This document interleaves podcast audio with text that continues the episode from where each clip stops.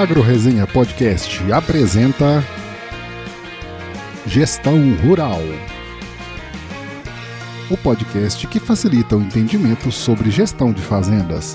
Um oferecimento de Scadiagro, o software de gestão feito para o produtor rural.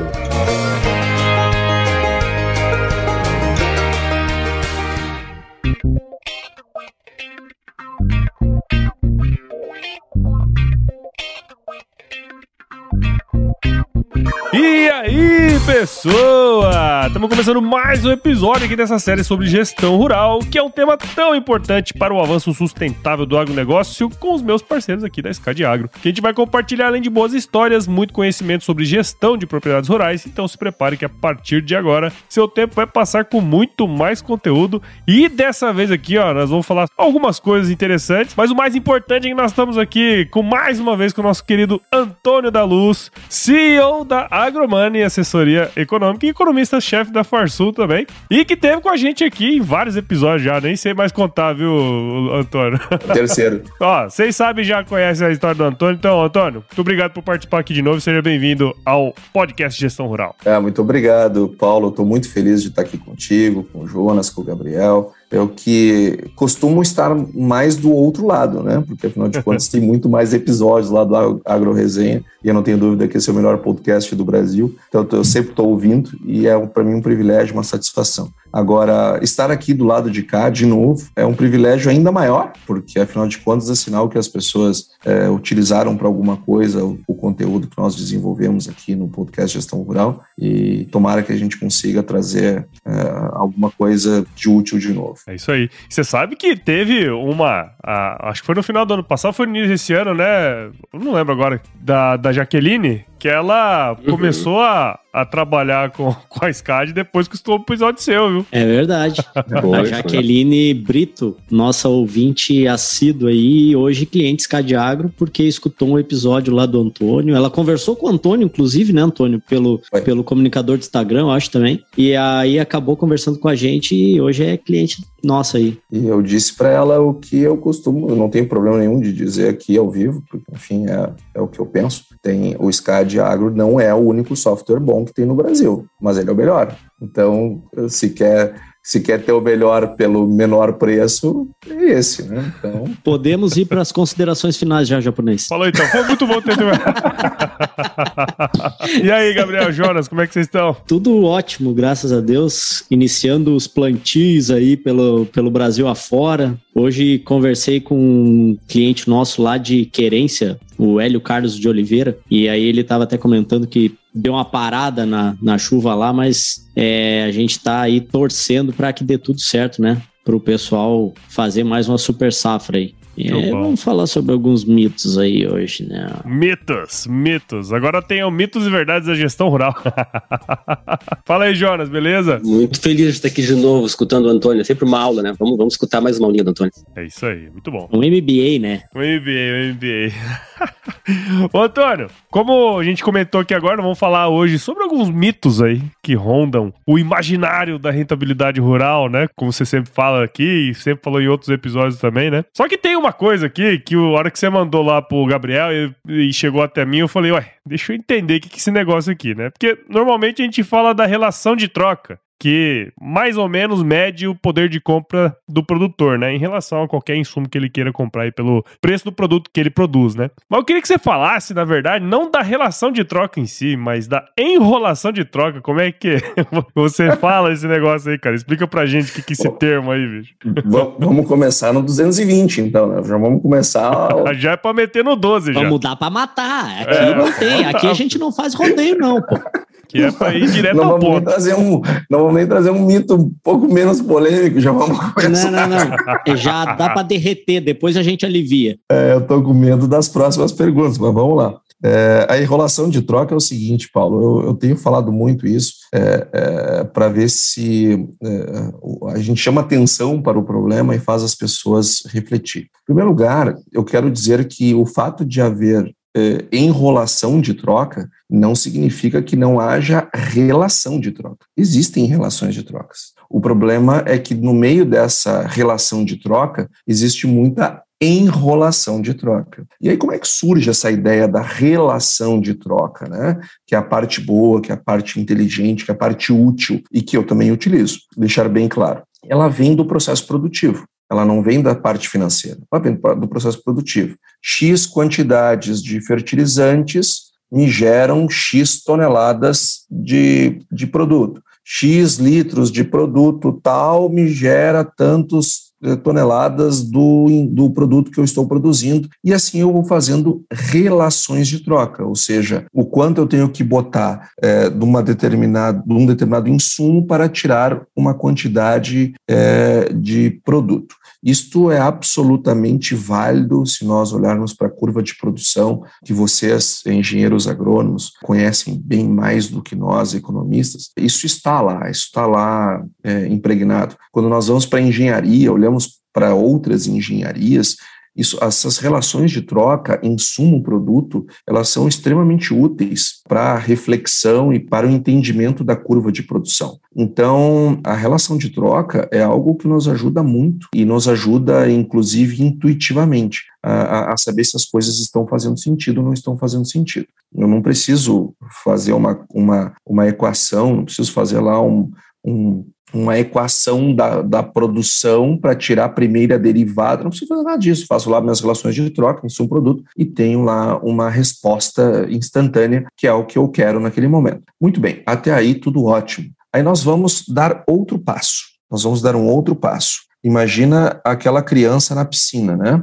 Que aquela piscina vai ficando mais funda. Então a criança vai dando mais um passo em direção à parte funda e a água já bate no pescoço, que é quando a pessoa pega essa relação de insumo-produto e bota preço nas coisas. Eu vou lá e boto preço nos meus insumos, boto preço no meu produto, e aí eu começo a fazer algo que já é perigoso, que é a relação de troca financeira. Aqui eu começo a assumir uma dose de risco é, é, perigosa. E aí, e aí o, nosso, o nosso ouvinte aqui, o nosso podcaster né, do, do AgroResenha vai se perguntar, mas por que é, é, é, me parece uma comparação tão inocente? Até aqui não tem problema. Até aqui você pode fazer numa boa. O problema é que as pessoas dão o terceiro passo.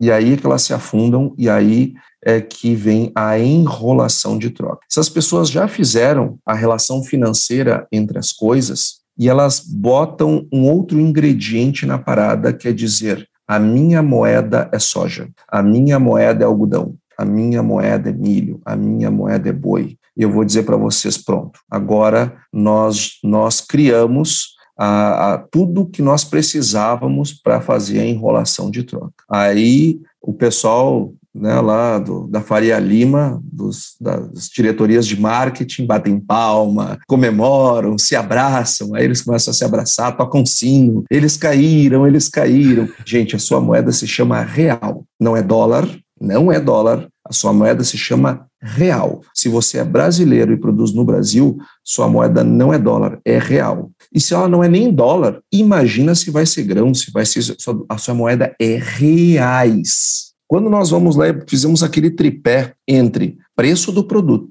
preço do insumo e transformamos tudo isso para uma nova moeda, que é a minha produção, os produtores, de uma maneira geral, eles terminam fazendo uma coisa que pode parecer lógica, pode parecer fazer sentido.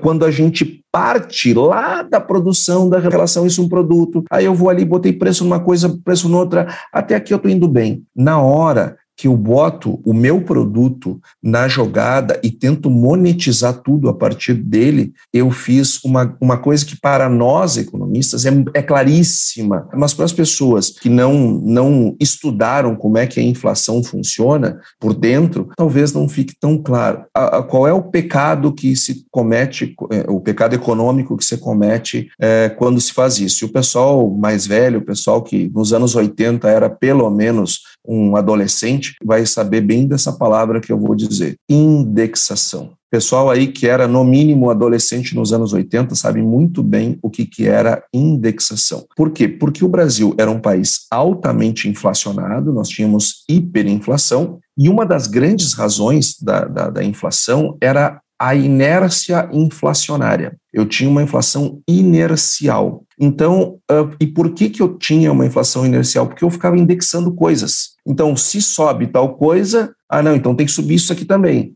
E se sobe esse daqui, tem que subir aquele outro. E assim nós vamos indo e a gente vai subindo todos os preços de uma maneira geral. O que, que eu faço quando eu digo minha moeda é meu produto? O que, que eu faço quando eu faço a relação de troca financeira entre insumo e produto? Eu estou indexando o preço dos insumos ao preço do produto. Aí sabe o que, que vai acontecer, Paulo Ozaki, Gabriel e Jonas? Toda vez que subir os preços dos grãos, vai subir os preços dos insumos. Sabe por quê? Porque eles foram indexados ao preço do produto. Aí, muita gente diz assim para mim, que não é o caso desse ano, tá? Esse ano nós temos motivos absolutamente consistentes para ver esse aumento desses custos. Mas, às vezes, a, as pessoas viram para mim assim, anos Antônio, o que aconteceu? Veja só, o câmbio não subiu. A oferta e demanda do, do, por insumos continua equilibrada. Por que, que os preços subiram? Ora, por quê? Porque subiu a soja, porque subiu o algodão, porque subiu o milho, porque subiu o boi. Sim, mas parei, mas como assim? O que, que tem a ver? É, é, é, só porque subiu o meu sim, só porque subiu o teu, tu vai transferir a tua renda para o setor anterior. Sabe por quê? Porque tu indexou. A culpa não é deles. A culpa não é deles, a culpa é tua.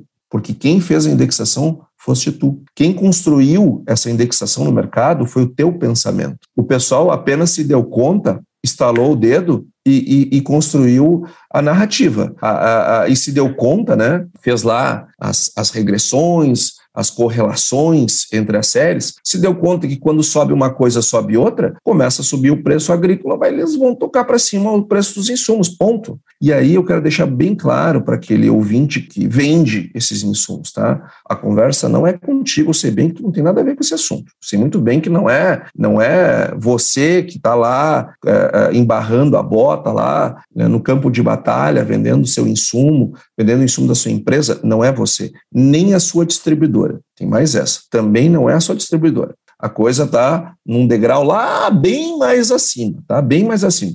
Aliás, vocês também tem tanto a distribuidora quanto o vendedor, toma um calor danado, porque à medida que sobe o preço, a, venda vai ficando mais complicada. Então, ex, exige do, do, vendedor e da distribuidora de insumos um esforço adicional. Então, é, de certo modo, vocês também são prejudicados. Não é essa a questão. E a culpa também não são daqueles que estão lá antes de todos, de todos esses. O problema é quando eu faço as indexações. Aí o que, que acontece? Quando eu faço as indexações, eu permito que a cadeia de fornecimento faça a enrolação de troca, que é capturar. O que é a enrolação de troca, portanto? Definindo ela, é a captura de uma renda que foi gerada lá no setor agropecuário por razões que dizem respeito à oferta e à demanda do setor agropecuário, mas que eu consegui capturar porque eu aumentei os preços dos insumos e, e devolvi a margem para os patamares médios que eram. Ou seja, se eu tenho um ano que a margem sobe muito,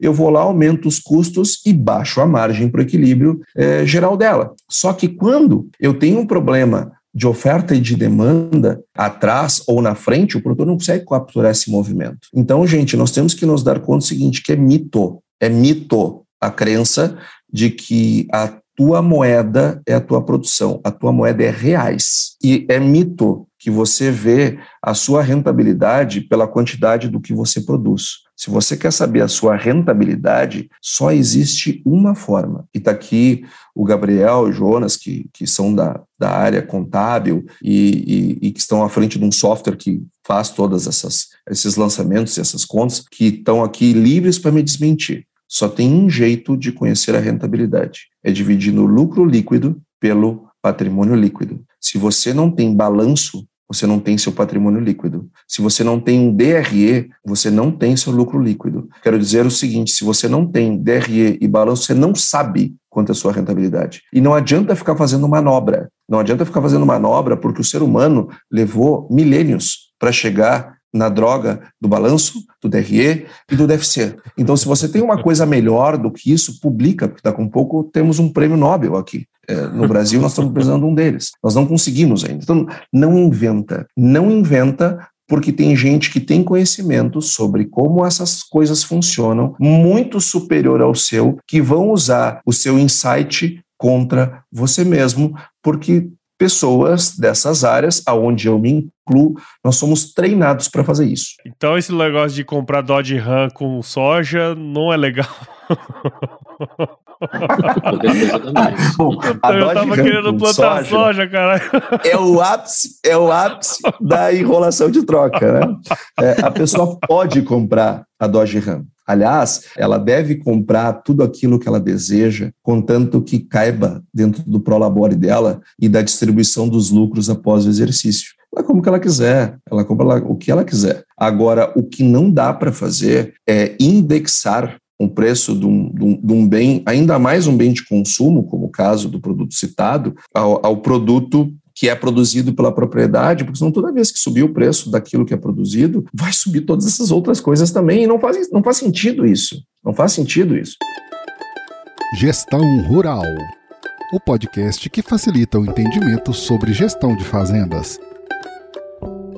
Eu falo muito isso, eu bato nisso há 15, 20 anos, nisso que eu vou te perguntar agora. Quando eu vou conversar com produtores e tal, eu tenho até uma ciranda da produtividade lá, que tem trinta e tantas ferramentas que tu tens que, que utilizar é, para tu chegar em altas produtividades. E tu tem que investir tempo e dinheiro nisso e tal. E, e o pessoal foca demais assim na produtividade. E para tu ter rentabilidade, não, não que seja mais fácil, mas é mais fácil de tu enxergar os caminhos para isso. Como é que tu enxerga assim essas duas coisas? É, altas produtividades e altas rentabilidades, tipo, uma puxa a outra, por exemplo, eu ter, eu, eu focar em produtividades altas para ter rentabilidade. É correto isso? É mito ou é verdade isso aí?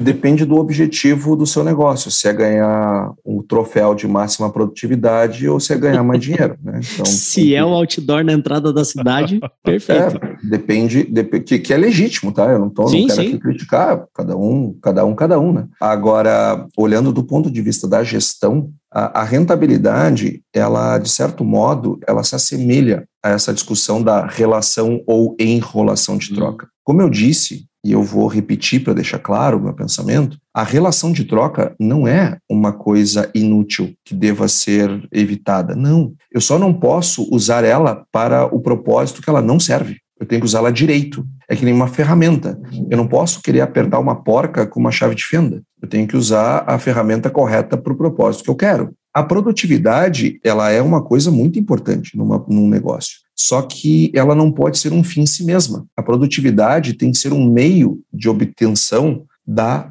rentabilidade. E aí eu entro num outro, num, num outro mito, tá? É, mas eu vou dar o exemplo da enrolação de troca, só vou antecipar aqui que eu vou fazer uma pergunta para o nosso ouvinte. É, tudo bem, se a produtividade não é um, um fim em si mesmo, né, ele é um caminho então, para nós que olhamos a coisa do ponto de vista financeiro, o que nos interessa não é, é, é, lavoura, que isso ou que aquilo. Nosso negócio é o seguinte: o dinheiro ficou na mesa ou ele foi para o bolso? É isso que nós queremos saber. Do ponto de vista da gestão, então, o que, que motiva eu abrir um negócio, eu, eu fazer um empreendimento, um investimento, ou inovar na minha propriedade? O que, que me motiva? É o lucro? Então, é, é atrás do lucro que eu tenho que ir? Não. E olha só o que eu vou dizer os negócios no mundo, no mundo inteiro, seja o setor que for, não são movidos por lucro, eles são movidos por rentabilidade. Isto é mito, segundo mito da noite, ou do dia, ou da tarde, ou dessa viagem que o nosso tá ouvinte tá nos, nos leva junto. Segundo mito, não é o lucro, é a rentabilidade. O lucro é um caminho para a rentabilidade. Vou dar um exemplo. Juntei aqui eu, o Paulo Ozaki, o Jonas e o Gabriel, e nós resolvemos abrir uma empresa, nós todos. E essa empresa nos dá um lucro de 500 mil reais por ano. Bom, né, Paulo? Bom, eu tô, Bom, né? Não, fiquei feliz até. Paga cerveja. Paga cerveja. Até umas dúzias. Ó, tô né? dentro, Antônio. É. Pode. É, pois é, é, eu não tô ainda. Eu não tô ainda. Porque eu quero saber o seguinte: quanto é que eu tenho que investir? Pra porque não, não basta eu só saber que vou ganhar 500 mil. Eu quero saber, tá, mas e quanto é que eu tenho que botar nessa parada? Aí o Gabriel disse para mim assim: Antônio, 2 milhões de reais. Você bota lá 2 milhões de reais e vai ganhar 500 mil reais por ano. Eu vou fazer a conta. Que conta? Da rentabilidade. 500 mil reais dividido por 2 milhões de reais, que é o meu investimento, 25% de rentabilidade, que é o famoso ROI, Return on Equity, ou seja, calculei minha rentabilidade, peguei meu lucro líquido e dividi pelo investimento que eu fiz, 25% tô dentro, onde é que eu assino. Ou então o Gabriel me diz uma coisa, Antônio, 500 mil, certo, líquido e certo no bolso, mas tu tem que botar 10 milhões. 500 mil dividido por 10 milhões, 5% de rentabilidade. Tô fora, tô fora, porque é muito pouco. Uhum. Então não basta saber o quanto eu vou ganhar, eu tenho que ver quanto eu vou ter que investir. Aí agora traz a reflexão para a área plantada que eu quero ampliar, para aquela máquina é, Pica das Galáxias que, que eu acho que eu preciso comprar, para o pacote milagreiro que querem me vender. Ou seja, as decisões econômicas, elas não são baseadas pelo lucro, elas são baseadas pelo ROI, pela rentabilidade, lucro dividido pelo investimento. É isso que eu preciso ir atrás. E se você diz, ah, mas isso é no agro, Antônio? É claro que não é no agro. Claro que não é no agro. Vai, pega qualquer empresa é, que quiser, do setor que quiser, uma campanha de marketing que o cara queira fazer, ele vai calcular o ROI. Ele vai dizer, tá, quanto é que eu tenho que investir nessa campanha? Tu, Paulo Ozaki, que trabalha com mídias digitais, é, vai lá, a Agromani quer te contratar. O que, que nós vamos querer saber? Opa, quanto é que quanto que eu vou conseguir ter de retorno, a minha estimativa de retorno, pelo menos, e o quanto vai me cobrar. E eu vou calcular o ROI. E aí eu vou ver se faz sentido ou não faz sentido. E aí eu vou fazer isso nas outras possibilidades, vou escolher aquela que me dê maior ROI. Percebe? É assim que se toma essas decisões. Então, o que move, o que move a gestão econômico-financeira não é o lucro, é a rentabilidade. Então, eu nunca posso olhar só para a lucratividade, tem que olhar para a rentabilidade. E aí quero, eu quero dar um exemplo de enrolação de troca, que se você ouvir esse exemplo e lembrar de algum amigo, de algum parceiro, de algum, enfim, eu quero dizer que é mera coincidência. É um simples exemplo que eu vou dar. Vou dar até, vou até citar minha empresa, tá? Que é para não ter para ninguém achar assim, ó, pô, o Antônio tá falando do hum. fulano. Eu nem conheço fulano, nem conheço. É que é que é, que é tão fácil a gente encontrar Seus esse comum que o cara é capaz de cabeça, pô, ele conhece fulano. Uhum. Não conheço fulano. Vou dar o exemplo da minha empresa. Digamos que eu cobrasse 100 mil reais para dar uma consultoria para a Escadiagro. Digamos que eu cobrasse isso. Eu vou falar um número desse só para me ajudar a fazer as contas. E o Escadiagro, ele produz soja. E eu digo para o Escadiagro o seguinte, olha, a soja está 100 reais e eu cobro 100 mil reais. Logo, eu custo para ti, tu tá me pagando mil sacos de soja. Mil sacos. Gabriel, Jonas, que isso, Jonas? Que isso, Gabriel? Tua moeda é soja, cara eu custo mil sacos. Aí, aí o que acontece? A soja sai de 100 reais e vai para 150 reais. O que, que eu faço? Eu não reajusto ao meu preço integralmente. Eu vou lá e passo para 750 sacos de soja vou lá e subo para 750 sacos. Aí você vai dizer assim: não, peraí, Antônio, que negócio é esse? Você me entregou exatamente a mesma coisa do ano passado, mas agora está me custando 125 mil. Por que, que aumentou 25%? Tá doido? Eu vou dizer que tá louco. Quem tá doido aqui é você, Gabriel, você, Jonas. Eu tô te dando uma barbada. Eu tô em promoção. Eu tô liquidando. Porque, veja, tu me pagava mil sacos, agora tá me pagando 750 sacos. Ah, que malandrinho, hein? Cara, olha a tua relação de troca, cara. Tua relação de troca tá melhor pra, pra ti agora. Olha que beleza. Aí tu vira pra mim assim, pô, é mesmo, Antônio, tu tá é de barbada. Verdade. É claro que eu tô de barbada, cara. Tô dado. Então percebe como é que a coisa funciona? Tu é bonzinho demais, Antônio. Então, então, então assim, ó, não é para lembrar de nenhum, nenhum fornecedor, nenhum amigo, não é nada, tá, pessoal? Isso aqui é um mero exemplo de como é que a coisa funciona. Mas é assim mesmo. Então o que, que eu faço? Eu indexo o meu custo, o meu preço, no preço do teu produto, nós convertemos tudo isso para sacos do teu produto, porque aí a tua moeda não é mais reais, a tua moeda agora é, sacos. Então, se eu subir o meu produto de 100 mil para 125 mil, você, o que você notou é que eu baixei de mil sacos para 750 sacos. É isso que você notou. Então, essa desarmonia é que não pode acontecer, percebe? E isso que, que acontece de maneira direta no mercado a todo instante, a todo momento, e faz com que essas indexações vão aumentando o preço do, do, dos insumos, é, de todos os insumos, né? A todo instante. Insumos e serviços, hein, Antônio? É, Sim, insumos e serviços. Para, japonês. Eu só, eu só uh, fazendo aqui as contas de cabeça, né? Eu subi de 100 reais para 150 reais é, o preço da soja e disse que derrubando de, de mil sacos para 750 sacos era, daria 125 mil, não daria 112.500. Ou seja, eu ganhei 12.500 a mais sem fazer absolutamente nada, só porque você não, indexou a sua moeda ao, ao produto. Ganhou 12 mil a mais fazendo desconto aí. Não, mas tu teve o trabalho de fazer a conta, tal, pensar na sacanagemzinha, tem tudo isso aí, né? A gente escutando, né, assim, como é difícil para o produtor uh, mudar esse mindset aí, né? Porque é, tem que ter esse número na frente, né? Tem que ter esses indicadores na frente dele para ele conseguir uh, olhar e ainda processar e acreditar no número que está ali, né? Porque a relação de troca, por exemplo, é uma coisa que está vendida, né? Assim, tá, tá, no mercado vendido, né? É assim que funciona, vai ali, é garantir a segurança para ti, tu não vai, né? Tu vai, não vai pagar mais, tu vai conseguir pagar e tal. Uh, e sem conhecer esses números que tu estava falando, né? Sem ter um DRE, sem ter, sem saber qual é o ROI, sem saber qual é a,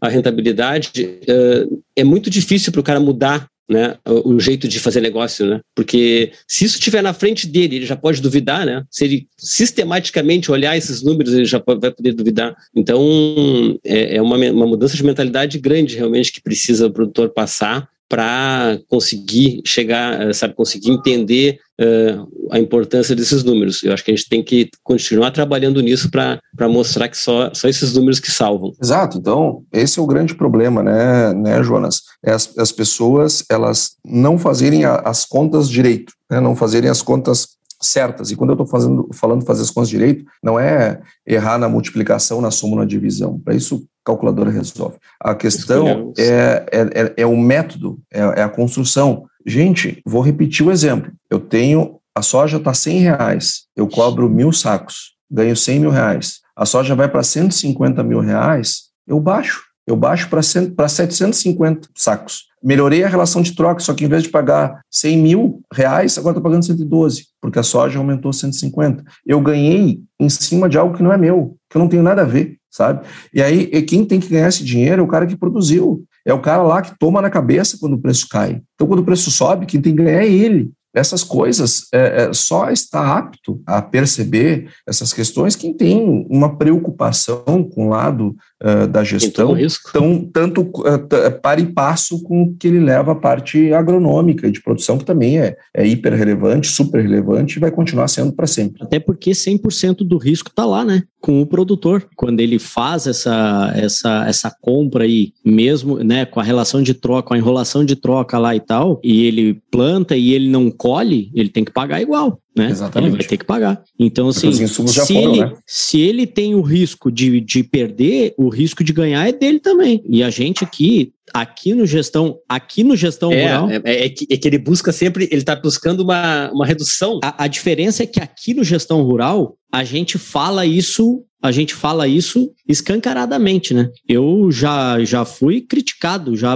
pelo nosso posicionamento, mas aqui a gente fala de gestão rural da porteira para dentro. E é e eu assim, eu acho legal, eu acho muito interessante e acho muito genuíno assim, Antônio. Até queria te parabenizar, já te falei isso pessoalmente, mas acho que nunca falei publicamente assim, pela tua coragem de te posicionar, sabe? Em favor do, do, que é correto para o produtor rural. E realmente, cara, isso aí, esse negócio da enrolação de troca aí é um. Tenha certeza, assim, ó, a gente vai ganhar muita, muito, muita gente vai gostar desse episódio e tem gente que vai querer, vai, vai fazer voodoo de nós aí. Mas, mas isso aí é, é fato. A gente está é, aqui para defender os interesses do produtor rural. É, eu sempre falo isso. Eu, como economista, Gabriel, eu vou ser sempre contra indexações, porque eu sei os males que ela causa. É, é, a indexação é uma coisa péssima para seja do ponto de vista macroeconômico, seja do ponto de vista microeconômico, que é lá do agente, lá do produtor, seja lá de quem for.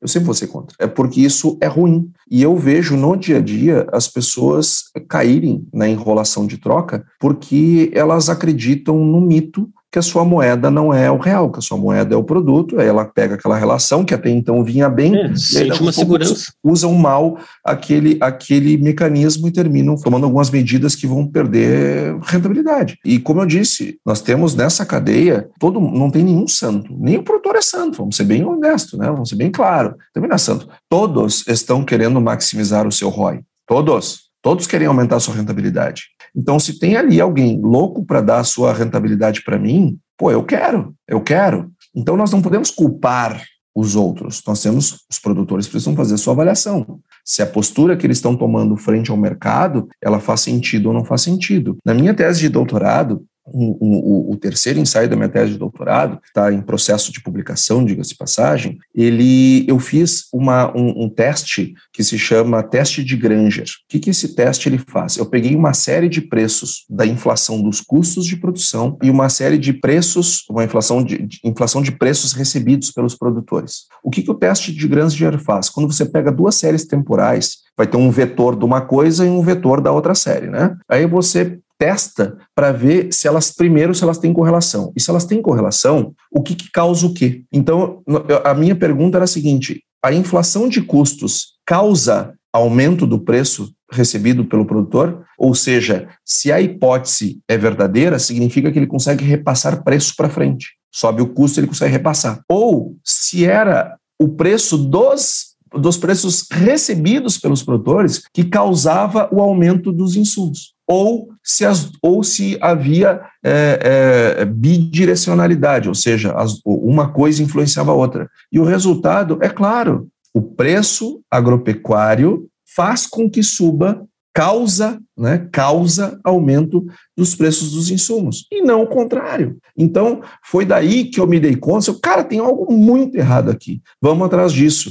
Aí fui lá ver, cara, é óbvio, os caras indexam é, é, é tudo, não vai dar e certo. Tudo vai junto. Não, isso é uma mentalidade de um setor que fatura 1 trilhão e 300 bilhões de reais, não pode mais é, pensar assim. Não é não fazer mais relação de troca, é não cair na enrolação de troca. Uma, uma, outra, uma outra coisa que a gente escuta bastante falando em rentabilidade e resultado do produtor rural é, é, é que quando se trabalha com commodity, eh, a gente precisa ter escala, né? Quanto mais produção, tem mais chance de ter uma, uma boa rentabilidade, né?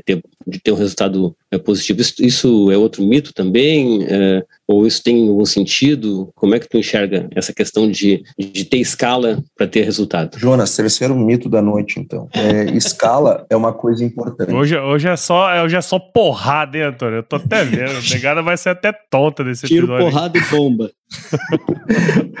Escala é uma coisa importante. Escala é uma coisa importante, mas ela não é tudo. Ela não é tudo, e eu vou tentar ser o menos técnico possível explicando, tá? Para aqueles que gostam mais das coisas mais formalizadas, gostam de, de, de ouvir o podcast, depois ter um aprofundamento, eu vou dizer para vocês o seguinte: a receita de um negócio é uma reta, preço vezes quantidade, é uma reta. Mas o custo, o custo é uma senoide. O custo ele é um polinômio de grau 2, então ele vai ter uma barriga, não é reto.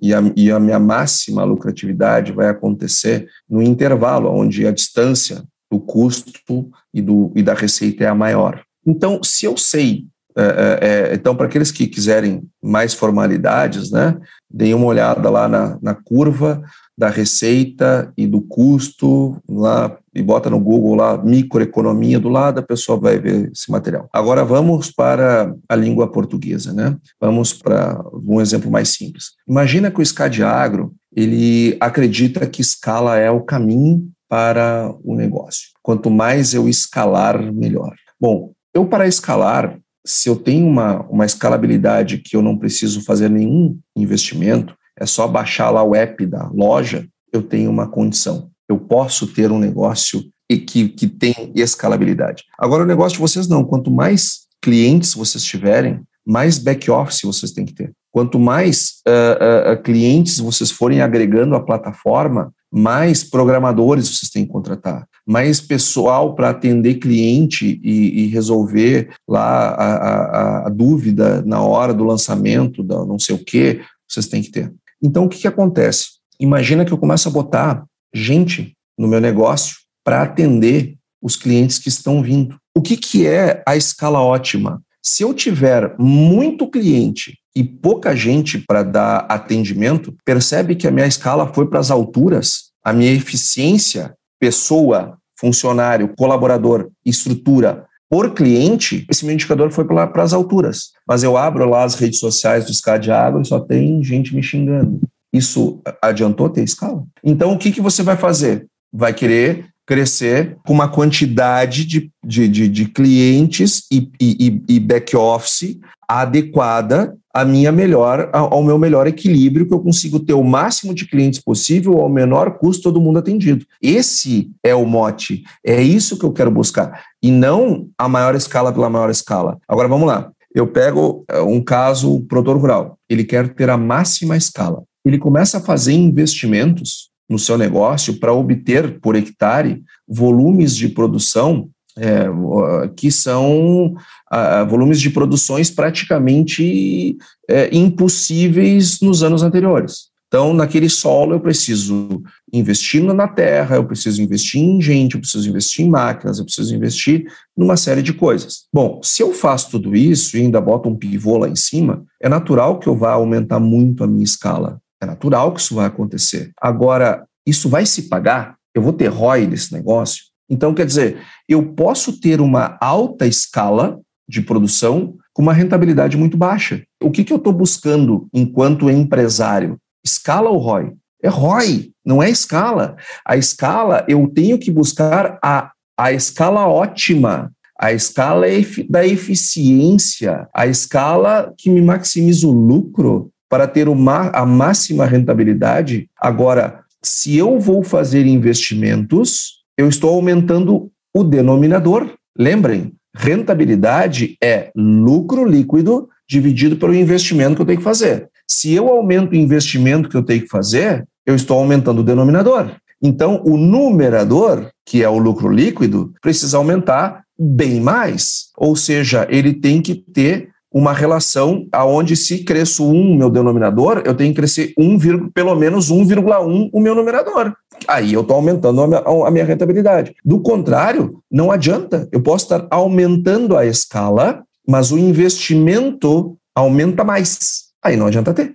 Aí eu estou fazendo uma busca pela escala, ela como um fim em si mesma. Eu vou dar um exemplo, tá? E aqui eu não quero é, é, é, chatear ninguém, tá? Não, é, por favor, não é esse meu objetivo, mas existem duas empresas listadas em bolsa e logo elas estão lá com os relatórios delas publicados na internet, nas áreas dos investidores. É, uma é, é a SLC Agrícola, que o CEO lá é o Aurélio Pavinato, que é um, um CEO por quem eu tenho uma grande admiração e, e, teve presente no nosso evento lá, contou a história da SLC, é, o cara é top. E existe uma outra empresa, que eu não vou citar o nome dela, é, mas ela está lá, os relatórios elas são abertos, também é listada em bolsa. A SLC, até 2020, plantava 450 mil hectares. Há alguma dúvida que a SLC agrícola ela tem alta é, escala? Mas tem essa outra empresa, também listada em bolsa, que produz em 150 mil hectares. Alguma dúvida que 150 mil hectares dá uma mega de uma escala, para seja lá para o produtor que for? Eu acho que tem alguma. Esta empresa,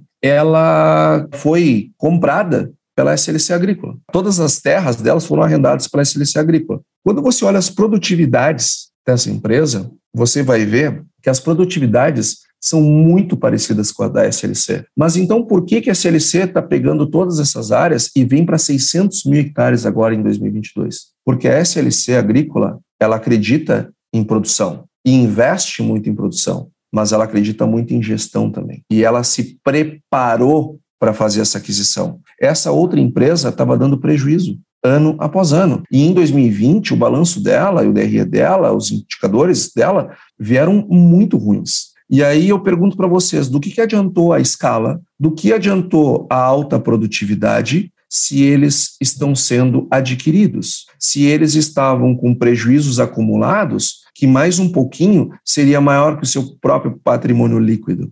Então, escala produtividade, tem um monte de gente que quebra com escala e com produtividade. Porque não é só isso. Eu preciso ter gestão. É a mesma coisa que dizer assim: ó, eu só vou respirar e tomar água. Comer eu não vou. Ah, não vou.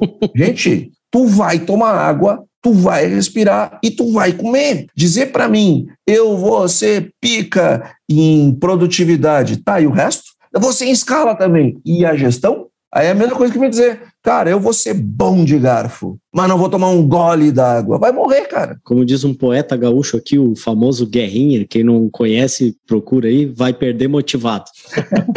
é verdade. Quando ele fala da motivação do, do, é. do, do time de futebol, né? É, o cara entra, o time é ruim, entra motivado, mas perde. O time é ruim, tá motivado, é ruim. Sim, vai perder motivado. É, é, é uma analogia semelhante. Eu não, e, e, de novo, eu não estou dizendo que escala não, não traz ganhos importantes. Traz. Eu não estou dizendo que produtividade não traz ganhos importantes. Traz. O que não pode acontecer é essas coisas serem vistas como um fim em si mesmo. Porque daí tem gente que diz assim para mim: Antônio, vou comprar, vou arrendar a área do meu vizinho. 2021, então, um ano melzinho na chupeta para fazer um negócio desses. Porque a terra já é naturalmente indexada, né? Em, em produto. Mas a terra até faz sentido. É, o resto não faz, mas a terra até faz. Então, então o que, que acontece? Faz sentido até por ali, tá? Acho que tem muito exagero também. Mas, mas o que, que eu quero dizer com isso? Tu pode, tu, tu tem que ter escala, tu tem que ter mas será que tu vai conseguir só com isso ter é, resultado? E aí nós viemos para um outro mito, né? Que é o mito das pessoas acreditarem que se eu tomar uma área, se eu comprar uma área, ou se eu arrendar uma área, ela vai se pagar. Gente, terra não se paga. Você paga a terra. Bota isso na cabeça. É tipo aquela Deixa história fechado, do. Né, é tipo, é, não, é tipo a história do. que fala da, da vaca, que vaca não dá leite. Não, vaca não dá leite, tem que ir lá e tirar o leite da vaca. Exatamente. É uma, é uma analogia, aí, né? analogia lá do, do, do Cortella, do Cortella, né? do Cortella. É, é, é uma, uma, tendência incrível que, que a gente tem, de, em geral, de querer acreditar numa mágica, né? Assim, né? Nessas, nessas soluções mágicas, né? Acreditar nesses mitos, né? Assim, isso é uma, uma coisa é, é mais é fácil, é, né, Jonas? A economia. É, claro, é a economia fácil. sempre é luta contra fácil, isso, né? né? O cara tem um plano, me lembro, né? Assim, tu citou lá os anos 80, eu me lembro de milhares de planos econômicos que a gente passou e sempre caía na mesma coisa, tinha o povo no meio, né? O pessoal não fazia o que o, que o economista imaginava que ia fazer, né? E, e é meio parecido, né? Assim, ah, não, vamos fazer o seguinte, vamos produzir, vamos ter melhor produtividade que existe que a gente vai ganhar dinheiro. E não é, não é a produtividade sozinha que vai dar dinheiro. Não, então vamos ter quantidade, porque a gente negocia melhor preço tal, não é quantidade também, é incrível. Eu ouço algumas Como é pessoas é... falarem para mim o seguinte: é, não, eu vou comprar aquela área lá e eu vou pagar em cinco anos e ela que vai se pagar. Gente, a terra não vai se pagar. Deixa a terra vai, aquela terra, ela vai gerar um determinado ROI que pode ou não ser suficiente para você que comprou aquela área pagá-la. Coisa sem graça. Coisa sem graça. Porque se fosse. Gente, olha só, pensa comigo, Jonas. Tanto é muito desmancha prazeres.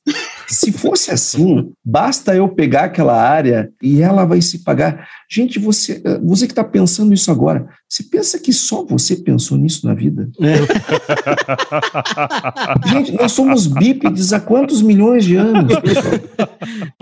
Quanto tempo nós fazemos agricultura, saímos do nomadismo e, e, e viramos uma civilização. Tem que ser mais esperto que, que isso. Que, que é proprietária de terras. Gente, será que ninguém percebeu essa genialidade, hein? Cara, não faz isso, não vai que é fria, não vai que é fria. Como é que eu faço então, Antônio? Vou te dar a barbada para aquele sujeito que não consegue ficar um ano sem investir e quer investir em terra, quer comprar terra. Olha só, vou dizer aqui o que infelizmente não fui eu que criei. Tá? E vou dar um caso concreto, que rufem os tambores. A SLC Agrícola, para fazer essa aquisição, sabe o que, que ela fez? Que ela que tem toda a produtividade que tem, toda a escala que tem, ela não teve essa petulância. Sabe o que, que ela fez? Ela fez um investimento. Ah, mas Antônio, o que eu quero fazer é um investimento também. Deu bem certinho respira. Ela fez um investimento que você geralmente acha muito sem graça. É um investimento do ponto de vista contábil e não econômico. Olha ela aí. investiu em caixa. Putz. Olha que coisa mais sem graça. Ah, ela tu não é estraga prazeres. Ela investiu em caixa. Aqui. O que, que é investir sempre, em caixa? Sempre eu isso. pego o meu dinheiro, vou lá aumentando os meus lucros, eu tô de olho lá naquela área que eu quero comprar ou que eu quero arrendar, não importa. Tanto uma coisa quanto outra eu vou precisar. Como dizia o paulista, controle sua ansiedade. É, é. Aí que eu faço? Eu vou juntando dinheiro, coloco lá nas minhas disponibilidades, me preparo antes para comprar aquela terra, aí eu vou lá e compro. O que, o, o que, que a SLC fez? Ela ficou três, quatro anos, gente. Olhem os balanços dela. Olhem, porque o que eles fazem é tecnicamente impecável. Eu vou dizer assim para vocês: eu que analiso o balanço, analiso o DRE, analiso o fluxo, olho para aquilo assim, fico vendo se, gente, o agro tem muito benchmark positivo. Só que a gente geralmente fala só os negativos. Não, gente, vamos falar dos positivos também. Olhem o que a SLC fez. A SLC fez, ela não teve ansiedade. E olha que com 450 mil hectares, imagina você que tem lá é, é, meia dúzia de hectares e quer comprar uma ilha, né, Austrália de preferência, sentado na cadeira da SLC Agrícola. Imagina o ímpeto, né, elevado à potência a N. Né? Então, o, olha o que os caras fizeram. Primeiro eu vou investir em quê? Em caixa. Depois eu vou lá eu vou, o que, que eu quero? São 150 mil hectares que eu vou, que eu pretendo adquirir. É, eu não vou precisar de muito mais caixa, porque eu vou ter que comprar muito mais insumo, eu não vou ter que contratar muito mais gente ou, ou ficar com os que tem lá e pagar o salário deles, assumir o salário, etc. Eu não vou ter que comprar um monte de coisas? Vou. Eu não vou ter um monte de custo fixo? Vou. Então, primeiro eu preparo o meu caixa depois eu dou o passo. O que, que a imensa maioria das pessoas fazem? Primeiro ampliam, depois veem como, como vão pagar, porque estão iludidos achando que aquela terra vai se pagar. Aquela terra não vai se pagar. Você vai pagar ela. Se Sim. Mas não é assim, Antônio, que a gente faz, a gente é faz, faz, faz a dívida e depois corre atrás, não é assim a lógica do. Sim, claro. do brasileiro. claro, claro, com certeza, com certeza. Principalmente o cara que está querendo te vender coisa, né? Não, pega aquela área que nós vamos te ajudar. Ih, rapaz.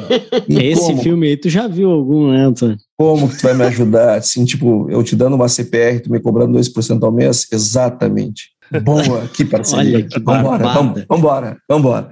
Então, então, Cara, mas esses exemplos aí, ó, que tu falou de, assim, sobre escala, né? Sobre ter escala e não, e não garantir rentabilidade, não garantir que, que vai dar certo. É, tem vários exemplos, né? Tem vários. No Mato Grosso mesmo, assim, nos últimos quatro anos, nos últimos três anos, vai, tem dois exemplos gigantescos que também não dá para ficar falando aqui, mas tem um exemplo que tinha, eu acho que uns 150 mil de área própria, pegou mais 150 mil arrendado, teve que devolver, quebrou. Aí foi vendido. É, e teve um outro que era, é, eu acho que era era uns 180 mil hectares de área própria. Eu tive lá na sede da principal do grupo e era um festival de avião para todo lado. Todos os gerentes de fazenda tinham um avião cada um à disposição. E aí tinha reunião na sede, vinha todo mundo de avião. Aí tinha que levar um, um leite pro gato, levava de avião. E aquela festa e não sei o que, deu no que deu, né? Também. Aiba no bom. Né? Veja, então é, na verdade, tudo pode né, desde que feito de maneira é, é, é, gerencialmente equilibrada.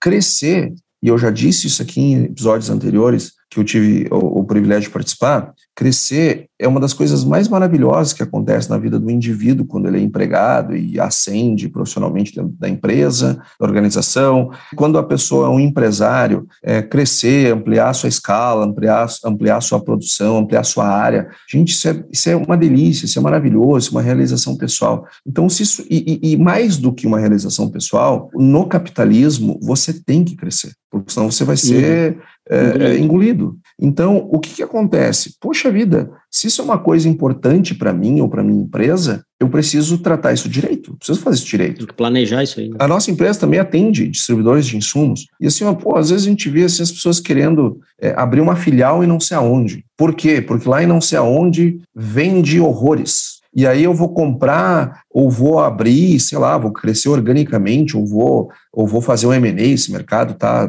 tá assim, apinhado de M&A. É, aliás, muita gente fazendo M&A é, sem, e fazendo a venda do, do seu ativo sem um, um correto valuation, né? E aí muitas vezes dando as suas empresas, mas enfim, isso é, um, é uma outra discussão, é, quem sabe para uma outra oportunidade. Agora, o fato é que essas coisas que nós vemos no, no, no, no produtor rural, nós também vemos em, em, empresas do agro de uma maneira geral. Processos de crescimento sem a, a, a devida organização para aquilo, sem a, o devido fortalecimento do negócio para dar aquele passo. Então, nós não queremos ser o sujeito que bota água no chopp, não, pelo contrário, nós queremos servir o chopp gelado o tempo todo. O problema é que muita gente buzinando, faz, faz, vai, vai, vai, vai, claro, porque o cara vai, ele carrega um monte de gente junto com ele quando ele vai para frente, né? Só que o cara tem que continuar vivo lá, né? Então, quem vai perder a noite de sono é ele. Então, gente, pô, o empresário, ele precisa ter mais cautela, ele precisa é, ter o correto, a correta ordem dos fatores. O que, que vem primeiro do que? É lógico que o primeiro vem a vontade, mas da vontade para a execução, eu tenho que ter um plano. E nesse plano, eu tenho que ver se as coisas são viáveis. Então,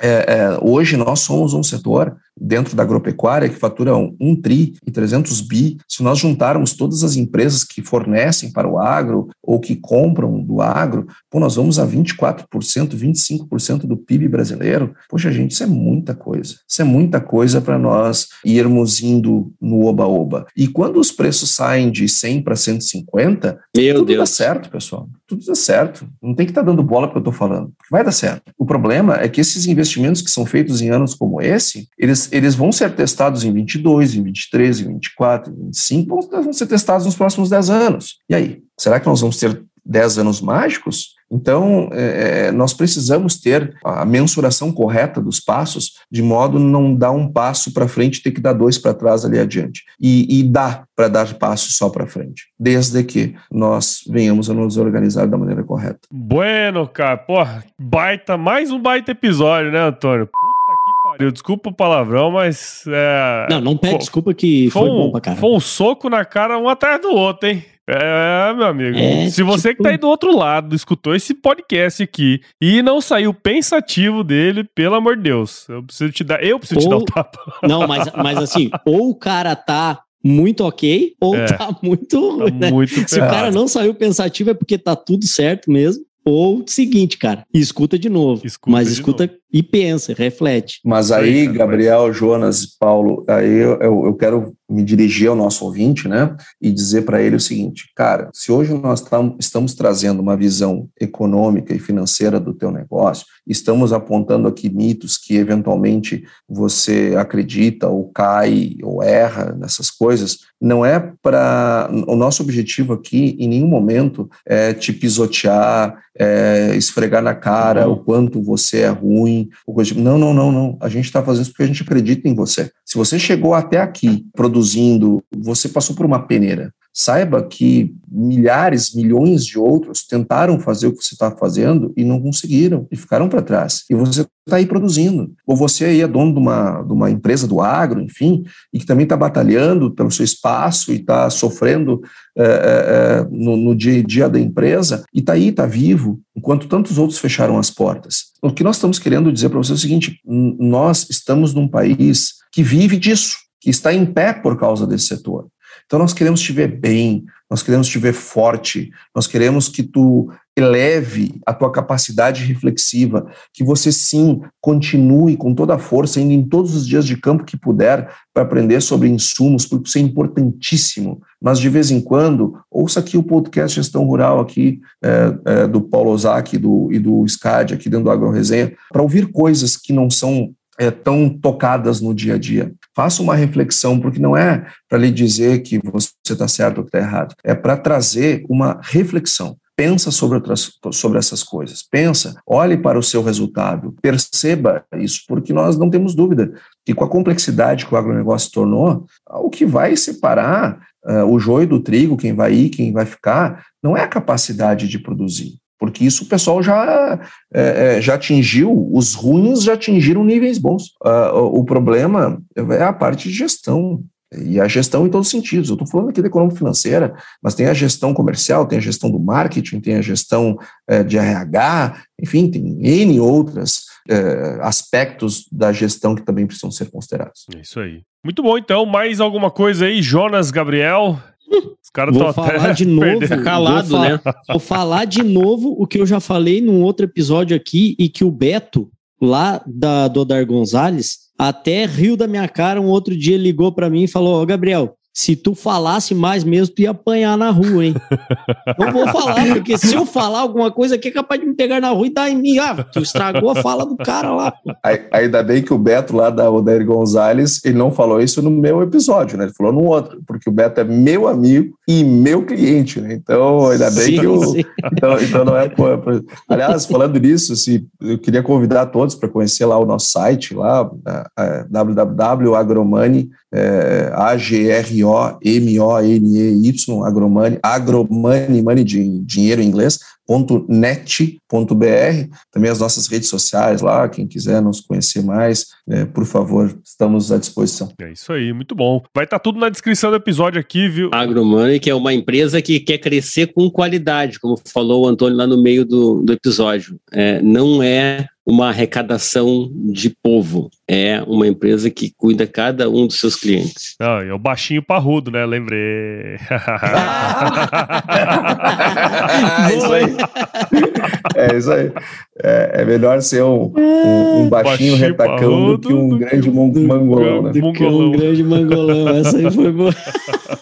Mas, Antônio, de, de novo, cara, muito obrigado aí por participar aqui com a gente, né? É, já figura carimbada, mas toda vez que você vem é uma aula. Então agradeço demais aí pelo seu, pela por passar esse conhecimento pra gente, cara. Muito obrigado e parabéns de novo pelo seu trabalho, viu, cara? Imagina, Paulo, eu que estou muito grato pela oportunidade de estar aqui no Agro Resenha de novo. Agro, termino como comecei. O Agro Resenha é o melhor podcast de agro do país. E eu não tenho dúvida que se pegar de todos os, os temas, ele está entre os melhores. Então, para estar aqui com vocês é estar entre os melhores. Então, agradeço muito a oportunidade de estar com vocês aqui. Espero ter trazido uma, uma aquilo que vocês buscavam. O japonês. Agora ele Agora falou, me... ele derrubou, ele deu-lhe, ele deu-lhe três mitos aí. Agora tu fala para ele a maior verdade da vida. Vai, dá A maior dá verdade, a maior verdade da vida é que se chover não precisa molhar a horta, planta. Essa é a maior verdade do universo.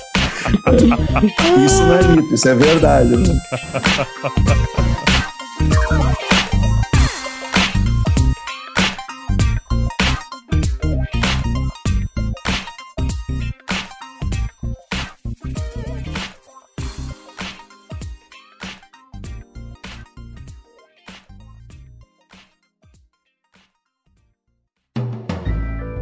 mais um produto com a edição Senhor A.